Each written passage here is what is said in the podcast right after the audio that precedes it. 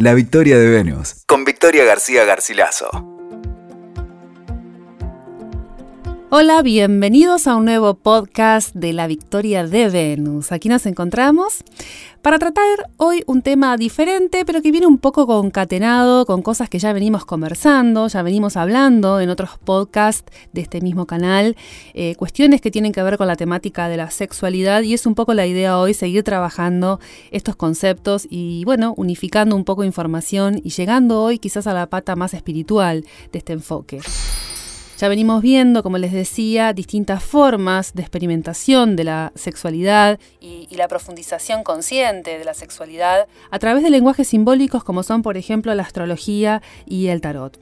Hoy en cambio quiero hablar directamente de la dimensión espiritual de la sexualidad, focalizando en, una convicción que de alguna manera tengo, y es que el desarrollo de un buen camino espiritual necesita también de la atención consciente hacia nuestros vínculos de amor. Las experiencias erótico-amorosas tienen tanta capacidad transformadora como la más profunda de las meditaciones. Oriente ya lo decía, ¿no? De alguna manera, el encuentro con el cuerpo del otro activa la energía que duerme enroscada, ¿no? Eh, adentro nuestro. Por eso, para aprovechar al máximo la, vivencia erótica ¿no? y empezar a despertar el potencial vital y trascendente de esta llamada serpiente del Kundalini, tenemos que comprender que el encuentro sexual es, ante todo, un encuentro sagrado. Por eso hoy quiero hablarles de la importancia de practicar una sexualidad consciente, qué es y cómo podemos llevarla a cabo en nuestra vida íntima. Primeramente hay que decir que la vida moderna es una vida muy acelerada, que estamos muy anclados en el consumo, muy anclados en el ego. Y bueno, esto cada vez nos va volviendo más individualistas también en este terreno, ¿no es cierto? Nos lleva a vivir un poco la, la sexualidad de una forma casi mecánica. Cada vez más nos vamos desconectando de nuestro propio cuerpo y también del cuerpo del otro. Este es el tema, ¿no?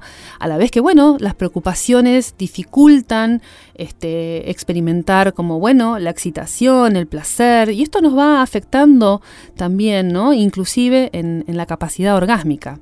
Toda esta situación vuelve crucial el ejercicio de una sexualidad consciente no solo para alcanzar un mayor disfrute y relaciones más felices, más plenas, sino también para poder recuperar la dimensión espiritual que el sexo naturalmente tiene. Entonces, la pregunta que sigue es esta, ¿no? ¿Qué, es la sexualidad consciente, ¿no? ¿Qué sería tener una sexualidad consciente o ejercitar una sexualidad consciente? Bueno, en principio, el enfoque de una sexualidad tiene que ver mucho con estar presente. ¿no? La sexualidad consciente es el ejercicio de la presencia, el ejercicio activo del instante presente. Esto viene de Oriente, ¿no? desde donde ya se vinculó desde siempre la sexualidad a la práctica espiritual. Podemos decir que Oriente construyó una mirada holística, ¿no? que sitúa al hombre y a la mujer en estado de conciencia de unidad, en conexión con el todo cósmico el hinduismo, el budismo, ¿no? Este, desarrollaron una visión dinámica de la sexualidad en la que entendían a los cuerpos como campos donde la energía sexual fluía libremente. Entre sus pilares podemos nombrar la necesidad de religar a la sexualidad con la práctica amorosa, llevar la conciencia erótica al dormitorio, ¿no? hacer este ejercicio de llevar ¿no? lo erótico al, encuentro bien íntimo de, la cama, ¿no? del sitio sagrado del encuentro con el otro. Ejercitar el estado de presencia, como les decía antes, también con el otro, ¿no? La atención plena a la energía que el otro tiene en ese momento en el que yo me encuentro disponible, ¿no? Receptivo a, a tener una experiencia amorosa. Trascender el egoísmo y finalmente, bueno, la pura individualidad es otra de las máximas. Respetar y honrar a la pareja, tal como nos gustaría ser tratados también eh, nosotros, a nosotros mismos, ¿no? Como nos gustaría que nos traten a nosotros. Crear una profunda conexión desde el corazón, empezar los juegos previos quizás antes de tocar al otro, despertar al máximo los sentidos, ¿no? Es decir, el tacto, el olfato, el gusto, el oído, ¿no? Poner como todo nuestro mundo sensorial en, máxima alerta, ¿no? en máxima disposición. Fomentar también la compasión, la empatía. Aprender a recibir, algo que parece fácil pero que no lo es tanto, ¿no? Disponernos a recibir algo, qué es lo que tiene el otro para darnos en ese momento. Es muy importante estar receptivos, ¿no? A lo que venga del otro lado. Practicar también la, alternancia, ¿no? La alternancia de roles, trabajando la energía yin femenina y yang masculina. Esto también es muy importante, es clave, diría yo. Poder como, bueno, eh, manejar eh, por fuera y por dentro estas dos energías que tenemos todos adentro de nosotros, ¿no? Superar estereotipos físicos. Es súper importante salir de la idea de un cuerpo negativo, de que tenemos un cuerpo que no encaja, ¿no? Que, no, que no responde a un estereotipo, que no responde a un canon de belleza. ¿No? Esto, esto es súper importante, porque terminamos sino cayendo ahí en una estética inculcada que nos termina como, bueno, amargando muchísimo. Ejercitar el placer sexual tanto en solitario como en compañía diría que es otra de las máximas. Si no conocemos nuestro cuerpo en la intimidad propia, en el ejercicio propio del encuentro con, nuestro eh, placer, ¿no? la búsqueda del autoplacer, es muy difícil encontrarnos con un otro conociendo, ¿no? habiendo conocido qué es lo que necesitamos, lo que nos gusta, lo que queremos. O sea que esto también es clave. Aprender a hablar sobre la sexualidad también es súper importante, ¿no? La comunicación, la comunicación prácticamente que es todo en el trabajo de una sexualidad consciente. Poder hablar con el otro de lo que necesitamos, de lo que nos pasa. Traer la sexualidad, digamos, al diálogo de la pareja es algo central, porque parece que uno da como ya por, por descontado o hay cosas que las damos dadas, ¿no? Ya como que, bueno, deberían funcionar de manera natural y esto no es así. Cada uno viene con su recorrido, con su bagaje, con sus miedos con su relación con su cuerpo y todo eso se confronta en el momento del, encuentro, ¿no es cierto?, con el otro. Entender también que, mm, que la sexualidad es un vehículo, pero es un vehículo para que, bueno, diría que el fin último siempre es llevado como a la satisfacción. Sin embargo, el vehículo no es el orgasmo, o sea, no es ir hacia el orgasmo, ¿no es cierto? Quiero decir, el vehículo es la conexión, lo más importante es el viaje que hacemos con el otro en ese proceso del encuentro del placer, ¿no? Entonces, es importante entender la sexualidad como un vehículo. Saber que dos siempre se convierten en uno. Acá podemos tener fantasías de que, bueno, yo revoloteo un vínculo, no me comprometo, no me, ¿no? Este, en realidad, bueno, solo pasajero. Pero siempre en el encuentro erótico hay un encuentro de dos que se fusionan, que se encuentran y se unen. Uno no puede desentenderse de ese lazo invisible que se va generando en ese instante. Por otra parte, ir más allá del orgasmo, esto que les decía antes, no buscar el orgasmo como, bueno, el objetivo este, fundante de, la sexualidad, ¿no? Esto es algo que también está como muy instalado. Nutrir la imaginación es súper importante, muy importante. Dejar a un lado la expectativa, la exigencia, el ego, volvemos de nuevo a esta cuestión del ego, ¿no? Eh, conectar visualmente con el otro también es importante, no solo el diálogo, digo, no solamente hablar, sino también eh, la conexión este, visual, es como, bueno, importantísima. Poder mirar a los ojos al otro es una manera de estar presente, de estar conectado, de ver qué siente, ¿no? Eh, y, y, también es una manera de comprometer la energía erótica de otra manera, ¿no? También diría, bueno, poner en práctica sutil elementos meditativos como la respiración, el movimiento del cuerpo, las visualizaciones. Todo esto también facilita y favorece la dinámica del encuentro amoroso.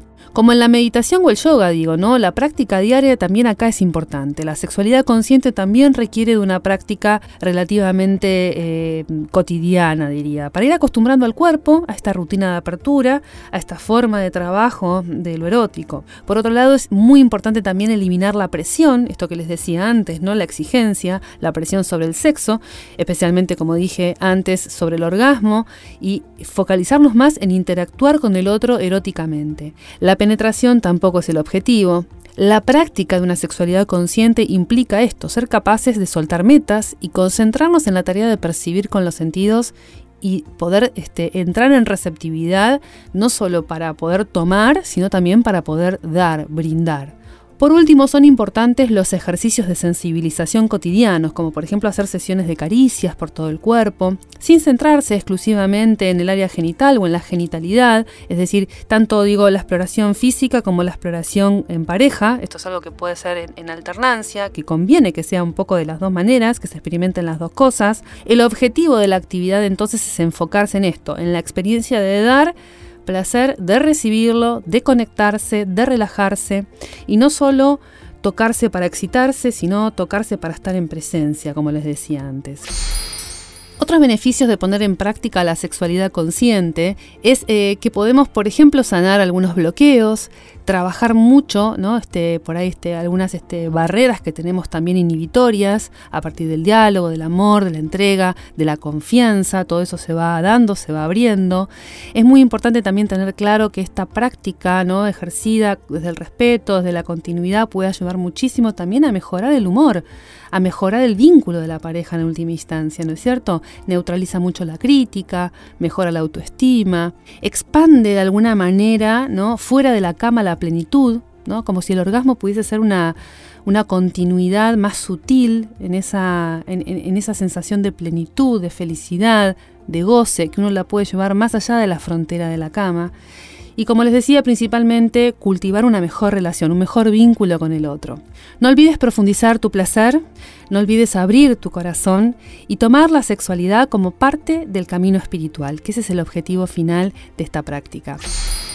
Diría por último, asumir el cuerpo como energía y experimentar el sexo como el encuentro de cuerpos físicos, emocionales y también de energía.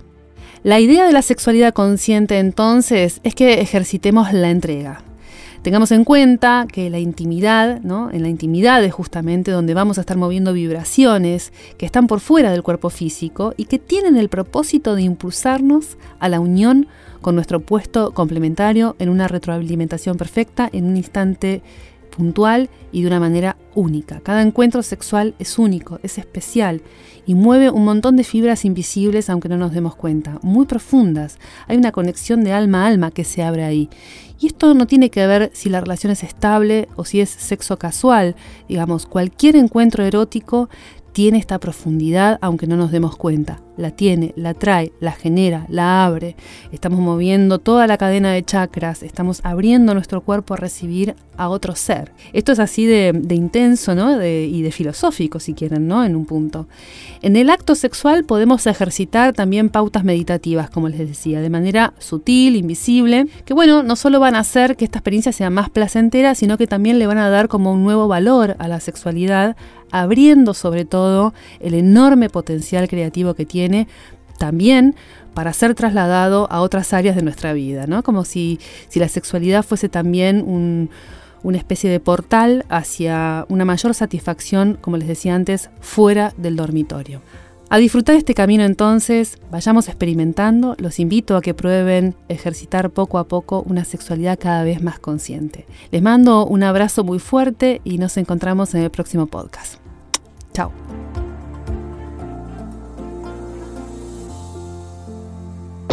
Escuchaste La Victoria de Venus con Victoria García Garcilaso. WeToker. Sumamos las partes.